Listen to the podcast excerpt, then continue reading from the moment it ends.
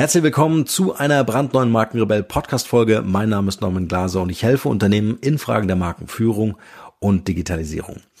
Heute mal wieder ein Interview. Mein Interviewgast ist Felix Sümann-Faul. Er spricht mit mir heute über das Thema Digitalisierung, äh, über das Thema Nachhaltigkeit und wir haben über Plattformökonomie gesprochen. Ähm, wir haben das Ganze so aufgebaut, dass wir das möglichst aus Sicht der Unternehmen beziehungsweise Unternehmer äh, betrachten können und möglichst viele Impulse und Anregungen äh, zu geben, was wir so für uns selbst ähm, machen können.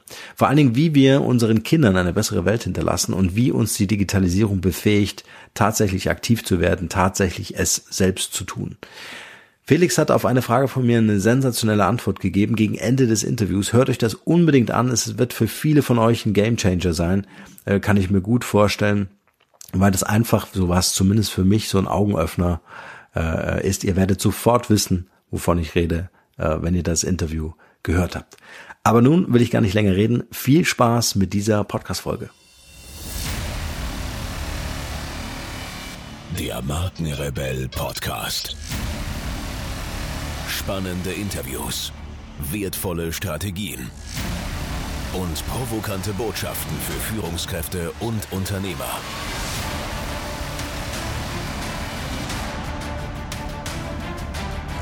Stell dich den Herausforderungen der Digitalisierung und setze als Marke ein Zeichen. Von und mit Markenrebell Norman Glaser. Herzlich willkommen zum zweiten Teil des Interviews. Hier geht es jetzt gleich spannend weiter. Doch bevor es losgeht, möchte ich euch noch in unsere Facebook-Gruppe einladen. Die Gruppe heißt Markenrebell Podcast und hier tauschen sich die Unternehmer und Unternehmerinnen der Markenrebell Family aus um einander zu helfen.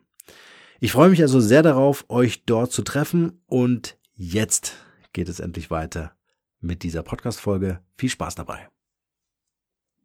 Also äh, als weiteres Beispiel, was auch nicht als Werbung dienen soll, ist, ist die Firma Faude, die diese Outdoor-Kleidung und, und Rucksäcke und so weiter herstellen. Und die haben einen, einen, einen unheimlich großen Change-Prozess vollzogen, der auch relativ riskant war. Ähm, die aber unheimlich viel äh, Vorteile im Grunde jetzt in der Zwischenzeit äh, für, auch für ihre eigene Positionierung daraus ziehen. Also die haben zum Beispiel einen Index, ähm, das war nicht deren Idee, aber die, die haben, äh, es gibt einen Index, der beispielsweise, und das geht eben nur über Digitalisierung, der einem genau sagt, ähm, wie, wie nachhaltig ist jetzt beispielsweise die Jacke, die ich mir gekauft habe. Das ist eine zweistellige Ziffer es gibt ein Maximum von 100. Ich weiß gerade leider nicht, wie die Skala heißt. Ähm, und ein Minimum von, von 10, glaube ich. Und da in diesen Index fließt im Grunde alles ein. Wo kommt der Stoff her? Wie ist der, wie ist der geworben, äh, gewoben? Ähm, wie wurde der transportiert? Also solche Sachen wie CO2-Footprint und so weiter durch Transporte und so weiter. Alles das ist im Grunde ähm, in diesem Index drin. Und das genau zu erfassen und zu quantifizieren, ist eben nur durch Digitalisierung möglich. Und da kann man, dann weiß man im Grunde mhm. tatsächlich sehr, sehr transparent, wo kommen die Sachen im Grunde alle her und wie, wie ökologisch nachhaltig ist das, was ich mir jetzt hier gerade anziehe. Mhm. Ein sehr spannendes Beispiel, das äh, mich gleich auf eine Idee bringt, ähm, äh, was aus unterschiedlichen Blickwinkeln betrachtet natürlich eine große Chance, aber auch ein großes ja, Defizit äh, wahrscheinlich mit sich bringt. Äh, nehmen wir das Thema Blockchain-Technologie. Also mhm. was man natürlich super machen kann mit Blockchain ist ähm, das, was du gerade gesagt hast, Nachhaltigkeitsgedanken äh, tatsächlich transparent zu machen.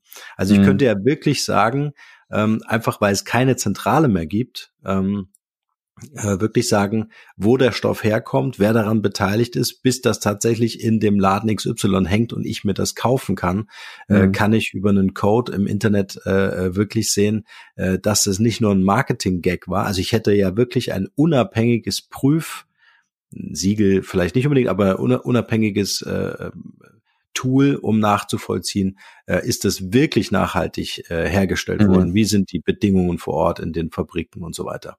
Auf der anderen Seite äh, gibt es natürlich auch ähm, die, die Diskussion darüber, dass natürlich gerade Blockchain oder man verbindet ja Blockchain im Moment sehr stark mit dem Thema Kryptowährung, mhm. auch sehr viel Energie frisst. Ne? Also Unternehmen gehen nach Norwegen, weil dort ein Energieüberschuss im Moment zumindest da ist. Mhm. Ähm, China will das reglementieren, weil die Ressourcen eben äh, nicht so zur Verfügung stellen und so weiter.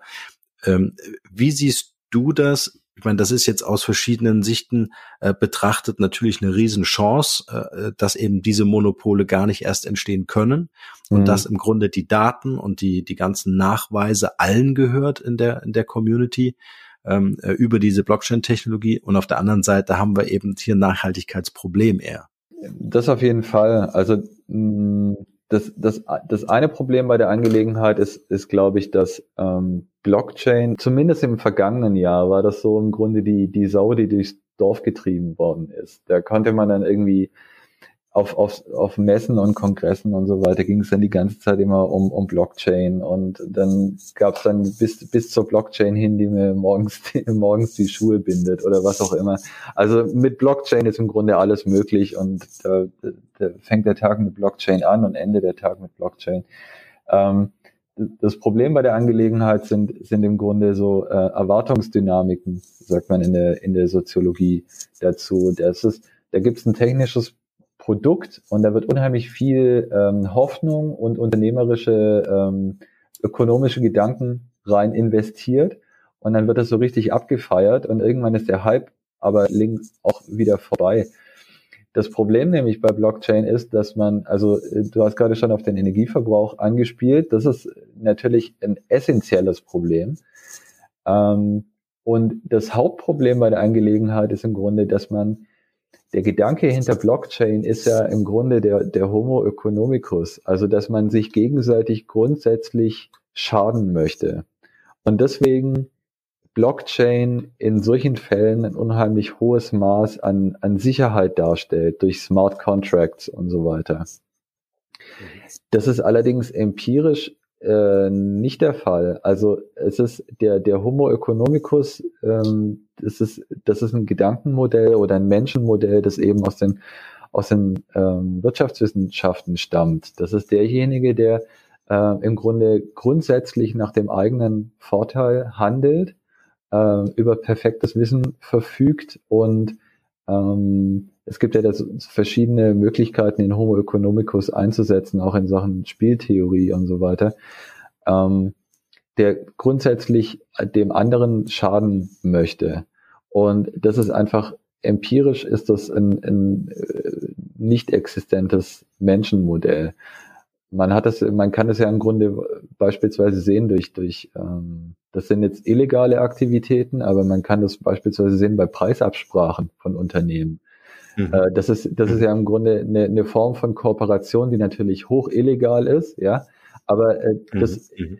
das ist ja so, dass die, dass diese Unternehmen sich absichtlich nicht gegenseitig schaden wollen, sondern eben ihre Preise absprechen. Ähm, ich muss nochmal zurück zu dem, zu dem, zu dem Thema, äh, zu dem Thema Blockchain. 98 Prozent, sage ich jetzt einfach mal so, 98 Prozent sämtliche Anwendungen, die für Blockchain immer in die Luft gehalten werden, würden sich im Grunde auch einfach über, über Tabellen oder ja, ähm, über äh, einfache Tabellen regeln lassen. Einfache Datenbanken. Das wäre im Grunde möglich. Wenn man natürlich den Verdacht hat, dass derjenige, der Informationen in diese Datenbank einfüttert, ein Interesse daran hat, da falsche Informationen einzutragen, dann hat das Thema Blockchain durchaus eine Daseinsberechtigung. Vielleicht kann ich da mal ganz kurz rein, weil das ist nämlich ganz interessant. Ich meine, äh, wir haben jetzt gerade über die vier großen Plattformen ja. gesprochen äh, und äh, dass hier eine Monopolbildung stattfindet. Hier muss wieder staatlich reglementiert ja. werden. Ähm, jetzt mal angenommen, wir nehmen mal an, das Thema Blockchain haben wir irgendwie äh, nachhaltig mhm. äh, bekommen. Ja, das ist, glaube ich, und oder vielleicht ist es auch eine andere Technologie. Ja, ähm, äh, dass wir das hier gar nicht so promoten, ja. Aber ähm, mir geht's einfach nur um den Gedanken äh, und die Idee, nimm zum Beispiel Patienteninformation, hochsensible mhm. Daten. Wieso muss ich die einer Institution oder einem wirtschaftlich ähm, äh, motivierten Unternehmen überlassen? Warum kann ich nicht sagen, wir sind eine Community, wir haben uns hier in der Plattform mhm. geschlossen, ähm, äh, die der Gesellschaft dient und sich der Gesellschaft mhm. verpflichtet, ja, äh, Nachhaltigkeitsgedanken und so weiter. Ähm, ist das nicht die Chance, äh, das zukünftig zu unterbinden und Einzelunternehmen äh, diese Macht aus den Händen zu nehmen? Ähm, ja, ähm, auf jeden Fall. Äh, das ist, das ist zum Beispiel ein Vorschlag, den, den Tim Berners-Lee, das ist ja so einer der, der Väter des, des Internet im Grunde, äh, im Grunde auch hat. Äh, der geht im Grunde davon aus, dass wir alle mehr, mehr Macht über unsere eigenen Daten haben sollten. Und er schlägt im Grunde ein Konzept vor, das im Grunde so aussieht, dass man, dass man sozusagen zwei persönliche Datenspeicher hat. Und zwar der eine Datenspeicher, der ist sozusagen nach außen hin offen. Das sind Sachen, die, wo man bewusst, die man bewusst teilen möchte. Also beispielsweise mit einem sozialen Netzwerk oder sowas. Und äh, man hat einen anderen Datenspeicher, der im Grunde hochsensible Daten beinhaltet. Und das können dann zum Beispiel äh, Krankendaten oder sowas sein. Und das ist, das ist eine Form von, von Self, Self-Governance, also von, von, von Selbstkontrolle, wo wir im Grunde eigentlich zunächst mal eigentlich wieder hin müssten. Ähm, mhm. weil das Aber wer verwaltet die Daten, ist ja die große Frage. Ne? Wenn du das in der Cloud abbildest, musst du ja irgendeinen ähm, oder, oder man baut sich selber eine? ähm, er, der, das Modell, das, das er im Grunde vorschlägt, beinhaltet das, dass du sozusagen einen persönlichen Speicher hast, also einen physischen, hm. äh, physischen äh, persönlichen Speicher. Ähm, also technische, technische Lösungen hin oder her. Also es ist ja, das, dieses Thema geht ja noch so, so ein bisschen weiter. Also persönliche Daten, wo, wo, wo liegen die Daten? Liegen die in der Cloud oder liegen die im Gerät? Es ist ja so, dass, dass alle diese, diese smarten Geräte, mit denen wir uns im Grunde umgeben, die ja im Grunde alle an der, an der Cloud hängen. Das heißt, wir teilen vollkommen unkontrolliert ähm, unsere Daten mit, mit irgendeiner Cloud und irgendeinem Unternehmen. Und da gibt es dann so merkwürdige Fauxpas, wie beispielsweise dieser dieser Mensch, der seine Daten von Amazon haben wollte und auf die Art und Weise, das war ja vor kurzem, ein, ein deutscher Amazon-Kunde äh, hat ja nach ähm, der Datenschutzgrundverordnung hatte ja das Recht darauf, äh, sämtliche Daten, die Amazon über ihn gesammelt hat, abzurufen, hat die sich also bestellt. Und was er bekommen hat, waren äh, unfassbar viele Gespräche mit Alexa, die nicht er geführt hat sondern die von irgendeinem anderen Kunden gestammt haben. ähm, und er noch nicht mal so ein Amazon Echo überhaupt besitzt. Also das kann überhaupt gar nicht von ihm gewesen sein, sondern er hat da unheimlich viele im Grunde persönliche Sachen von irgendjemand anderen unter ähm, erhalten.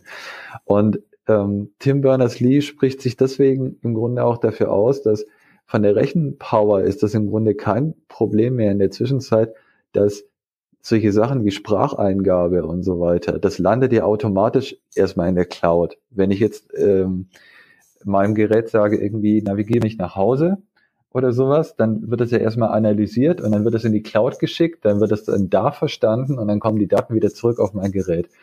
Von der Rechenpower her ist es im Grunde kein Problem mehr, das komplett dezentralisiert zu betreiben, dass diese Daten nämlich ausschließlich nur auf den Geräten einzeln bleiben. Ähm, und im Grunde solche, solche Dinge wie persönliche Daten, dass solche Sachen wie Musik und so weiter natürlich dann aus der Cloud kommt. Ja, das ist, das ist selbstverständlich. Okay, ja, ja. Aber solche Sachen wie, wie, wie äh, persönliche, persönliche Austausch, persönliche Daten, Spracheingabe und so weiter, dass das ausschließlich auf den Geräten selbst verwaltet wird und nicht automatisch immer in der Cloud landet. Mhm. Ja. Sehr spannend. Also ich glaube, wir werden da in den nächsten Jahren noch einiges sehen. Ähm, bist du noch da? Ja. Ja. ja. jetzt, war, jetzt war jetzt so still. ähm, also ich glaube, ähm, also ich glaube auch, dass wir technologisch natürlich nicht das Ende der Fahnenstange erreicht haben, dass da noch äh, sehr viel mehr kommt und sehr schlaue Köpfe äh, sich da sicher heute schon Gedanken machen. Ähm, ich würde, äh, bevor wir in unsere äh, Quick Q&A Session ähm, einsteigen, gerne noch von dir erfahren. Gibt es momentan so ein Passion Project, an dem du gerade gerne arbeiten wollen würdest oder vielleicht sogar schon arbeitest? Also ich, mein Hauptprojekt momentan gerade ist, ähm, ich meine meine Promotion und die die hatte ich jetzt drei Monate auf Eis gelegt, weil ich einfach insgesamt ähm, zu viel zu tun hatte, ähm, auch auf wissenschaftlicher Ebene. Aber das ähm, das möchte ich auf jeden Fall für dieses für dieses Jahr äh, dringend abschließen. Und es gibt sozusagen so eine Art fiktives Modell, was mein, was mein, äh, mein Doktorvater entworfen hat. Der, das ist übrigens auch Stefan Rammler, mit dem ich zusammen auch im September ein Buch rausgegeben habe zum Thema Digitalisierung und Nachhaltigkeit. Ähm, das heißt, der blinde Fleck der Digitalisierung. Und ähm, er, ihm schwebt so eine Art Konzept vor eines, eines unabhängigen ähm, eines unabhängigen wissenschaftlichen Instituts, wie das in den 70er Jahren so das Max, Max Planck Institut war. Und dieses, dieses Institut würde sich beschäftigen mit den, den, den Lebensbedingungen in einer digitalisierten Welt. Ähm, hm, Schön. Und das wäre sozusagen so mein Traumprojekt. Ja. Wen, wen brauchen wir dafür? Wir machen jetzt gleich hier einen Aufruf. Investoren. Also, ähm, auf jeden Fall, auf jeden Fall Investoren, weil und ähm, ja, weil es, es muss eben, es muss eben unabhängig sein und und viele schlaue Köpfe und im Grunde auch ähm, viel viel gesellschaftlichen Support, ähm, weil es ist Arbeit, es ist Arbeit für die Gesellschaft und es gibt viel zu viele Leute, die mit dem Thema Digitalisierung, die da starke Berührungsängste äh, haben, die ähm, im Grunde falsch auch mit dem Thema oder fahrlässig mit dem Thema teilweise umgehen oder die um ihren Job fürchten durch Automatisierung. Ähm, und es gibt, es geht in der Zwischenzeit im Grunde nicht mehr ohne ein, ein gewisses Minimum an technischem Wissen. Ähm, Technik ist in der Zwischenzeit ähm, Es tut mir leid, wir müssen ganz kurz pausieren. Es, es ja. hat geklingelt, ich muss ganz kurz an die Post. Ich hoffe, du kannst jetzt irgendwie schnappen oder sowas. Auch rein. Ich bin Problem. sofort wieder da. Ja, kein Problem. Das ist, glaube ich, das zweite Mal, dass hier im Podcast ähm, der Postbote klingelt. Mola Adebisi hatte ich äh, im Interview gerne mal auf der markenrebell.de Seite gucken. Da war auch der Postmann da. Äh, und jetzt hier beim Felix, sehr cool. Vor allen Dingen, dass die Pakete heute noch äh, persönlich übergeben werden. Das wird äh, sich, glaube ich, auch in Zukunft ändern, dass wir dann irgendwie so die Drohne dann am Balkon oder an der Eingangstür ähm, oder es wird automatisch abgelegt. Man weiß es nicht. Aber vielleicht mal ganz interessant an dieser Stelle, äh, ich überbrücke jetzt hier, ihr merkt das, ähm, der Aufruf, ähm, vielleicht kann man wirklich so ein Institut ins Leben rufen. Ich finde das einen wertvollen Beitrag für die Gesellschaft ähm, und äh, Felix und sein Team äh, unterstützen. Wenn ihr Lust habt, äh, vielleicht einfach ein paar Kommentare unter diesen äh, oder, oder in, in die Show Notes am besten und äh, dann nehmen wir Kontakte auf und ich stelle gerne die Verbindung so. her. Jetzt ist der Felix. ja. Hi Felix, ich habe ein bisschen improvisiert. okay. Äh, ich habe gerade gesagt, äh, jetzt werden Pakete noch persönlich übertragen oder übergeben. Ja. Äh, in Zukunft macht es dann die Drohne, sucht dann einfach an deinem Fenster. genau. Ich habe gerade auch noch aufgerufen, äh, also wenn ein paar Hörer ähm, äh, hier dabei sind, äh, die das Thema spannend finden und die hier einfach äh, auch mithelfen wollen, so ein Institut zu bauen, ähm, ich bin auf jeden Fall dabei. Also wenn du da Support brauchst äh, zum Thema Marke, ich finde das einen ganz wertvollen Beitrag. Vor allem gefällt mir auch an deiner Arbeit immer wieder auch der Link äh, für unsere Gesellschaft was zu tun oder auch dieser Nachhaltigkeitsgedanke. Das finde ich ex extrem wichtig und wir werden durch Digitalisierung einfach genau dahingehend befähigt, es selbst zu tun, also wirklich einen Beitrag zu leisten.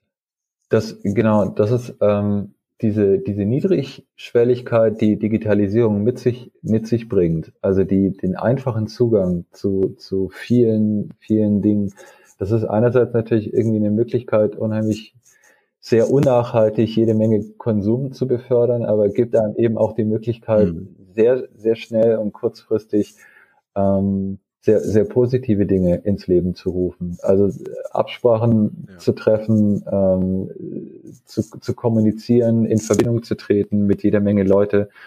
Und ähm, ja, genau, auf jeden Fall. Ich muss an dieser Stelle ganz kurz unterbrechen. Ich werde immer wieder gefragt, ob ich auch Podcast-Coachings anbiete, in denen ich meine Erfahrungen, Methoden und Strategien weitergebe und ob ich bei der Umsetzung weiterhelfen kann. Was ich mit dem Markenrebellen über 70.000 Hörern pro Monat bereits erfolgreich geschafft habe, möchte ich nun mit dir teilen. Da mein Kalender ständig überfüllt ist und ich mit Leuten arbeiten will, die wirklich in die Umsetzung kommen wollen, sind meine Zeitfenster begrenzt. Bewirb dich also jetzt gleich für mein Podcast Mastery Coaching. Mehr dazu unter markenrebell.de slash Podcast Coaching. Den Link findet ihr natürlich auch wie gewohnt in den Shownotes zu dieser Podcast-Folge. In diesem Coaching werden wir uns ganz intensiv mit dir als Marke und deinem Business beschäftigen. Es gibt Praxis, Praxis und nochmals Praxis. Du kannst mir alle Fragen stellen und alles das, was ich dir erzähle, kannst du sofort umsetzen. Also gib dir als Marke eine Stimme. Jetzt ist genau der richtige Zeitpunkt dafür. Und nun geht's weiter hier.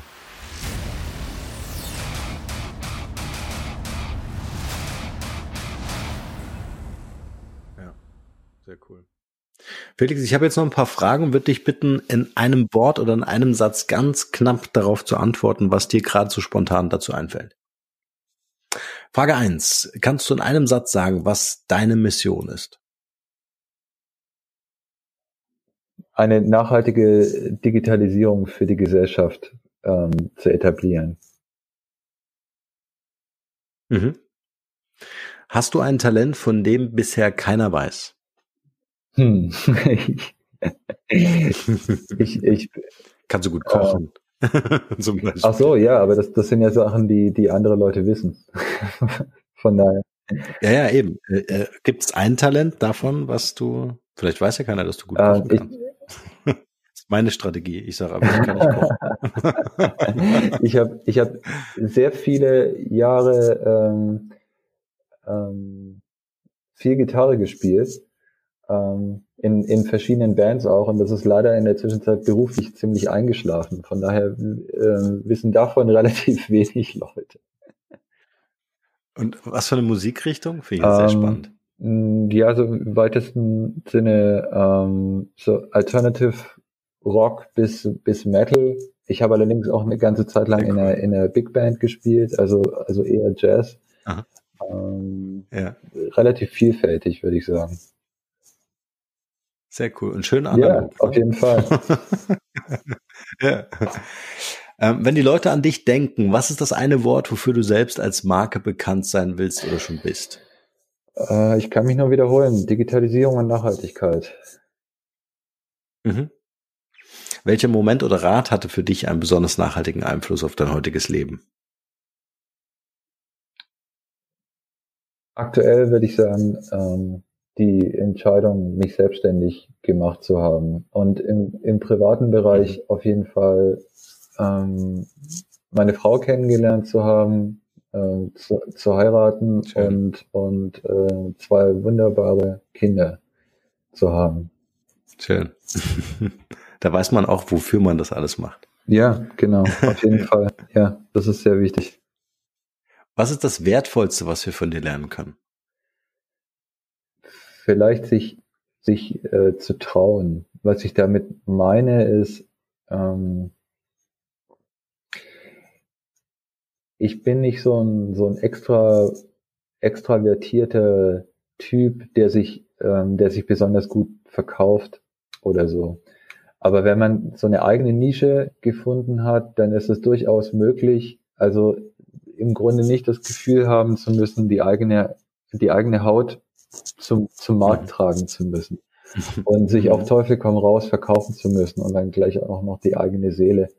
Aber wenn man, wenn man eine eigene Nische gefunden hat, also ist wieder das Thema Positionierung, dann kann man da im mhm. Grunde mit, mit Herzen dahinter stehen und ähm, kann sozusagen das, was man zu bieten hat, durchaus verkaufen, ohne die eigene Seele verkaufen zu müssen. Sehr, sehr stark. Sehr, sehr cool. Das ist eine richtig tolle Antwort. Ja, kann ich nur unterstreichen.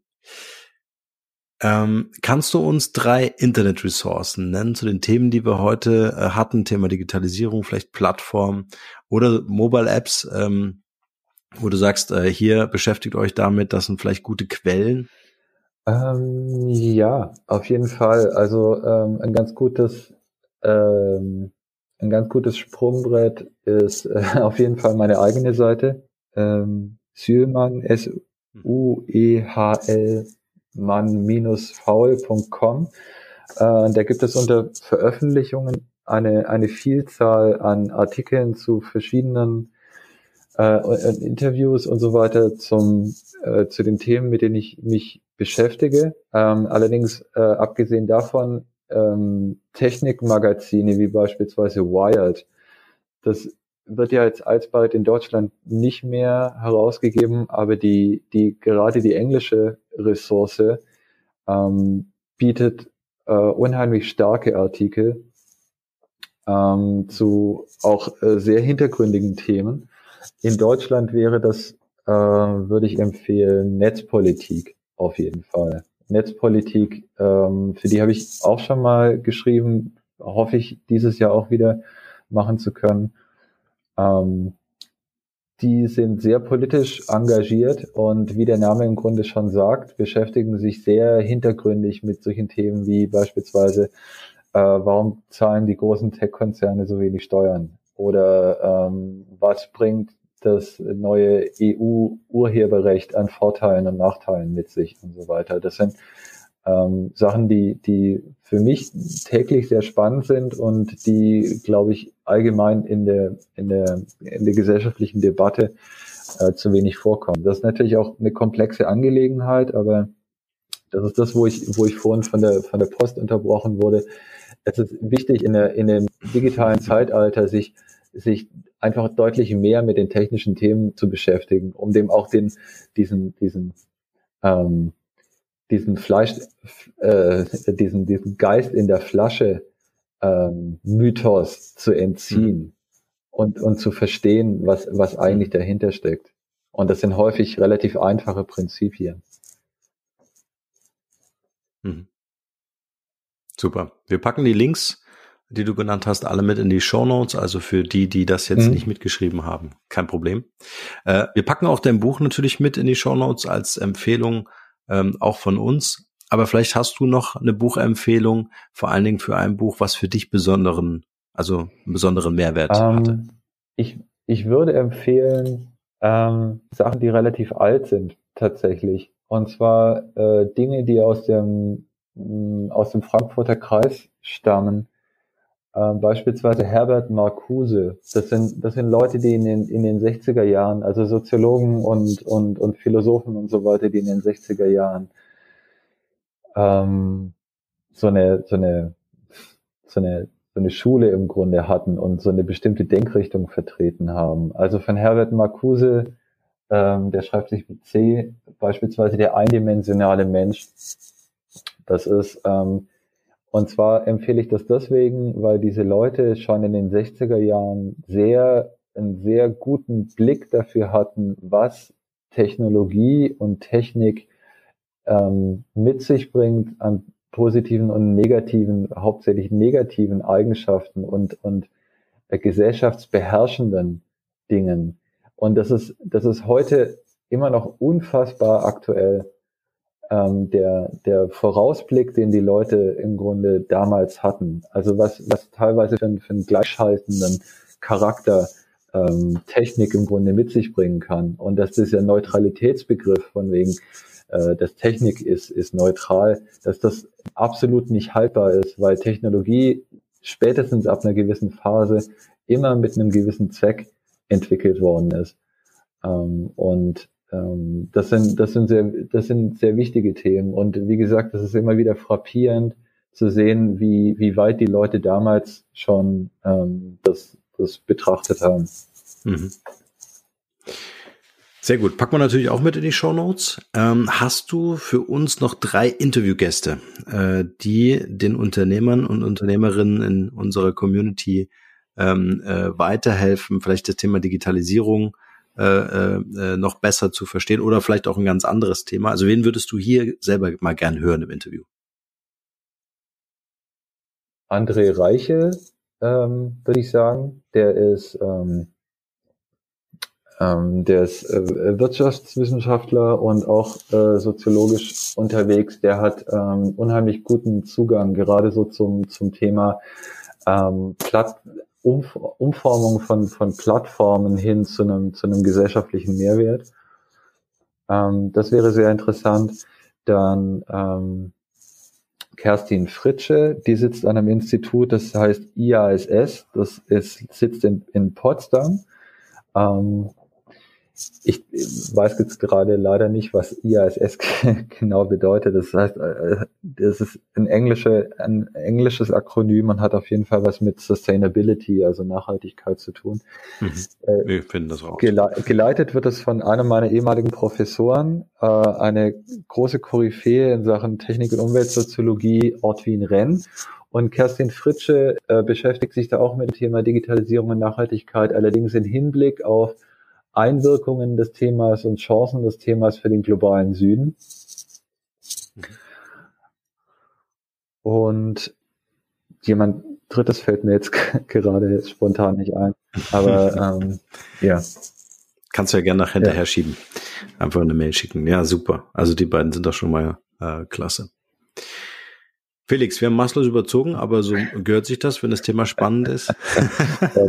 wir werden daraus zwei Folgen machen, so dass das ähm, äh, auch verdaubar ist. Ich fand es ein sehr, sehr spannendes Gespräch. Es ist äh, ein ganz wichtiges Thema, an dem du arbeitest. Ich finde deine Gedanken einfach großartig und auch äh, dein Mindset ähm, um den wirtschaftlichen Aufbau von Unternehmen und die Integration in diesen ähm, Digitalisierungswahnsinn. Ähm, ich würde mit der letzten Frage äh, unser Gespräch äh, abschließen mhm. wollen. Und die Frage ist, was ist dein bester Tipp für ein glückliches und erfülltes Leben? Ich glaube, das ist eine Angelegenheit, die an, an der ich selber sehr arbeiten muss. Und zwar, ich glaube, ähm, viele Leute haben so einen verfolgen so einen starken Perfektionismus und setzen sich selber sehr stark unter Druck. Ich glaube, was, was wichtig ist zu verfolgen, und das kann irgendwie ein lebenslanger Weg sein, irgendwie an diesen Punkt zu kommen, ist das, was man im Sport Autoregulation nennt. Also in Abhängigkeit des, des täglichen Leistungsgefühls, ähm, der Selbstbeobachtung, ähm, Leistung erbringen zu können und da im Grunde Rücksicht auf sich selber zu nehmen, anstatt mit dem Kopf durch die Wand zu wollen. Man könnte auch sagen, es ist so das, das 80-20-Prinzip ähm, dass man häufig mit, mit, äh, mit 20 Prozent des Aufwands schon 80 Prozent des Ergebnisses hat und dann mhm. darauf achten sollte, nicht ähm, auf, den, auf den letzten 20 Prozent hin zu den 100 Prozent sich total zu verbrennen, ähm, sondern ja, sich im Grunde selbst zu beobachten, sich selbst gut kennenzulernen und, und ein Gefühl dafür zu entwickeln, wann es, wann es genug ist. Sehr gut. Das lassen wir genauso stehen. Wichtige Worte. Vielen Dank, Felix, für dieses Gespräch. Ich habe auch sehr zu danken.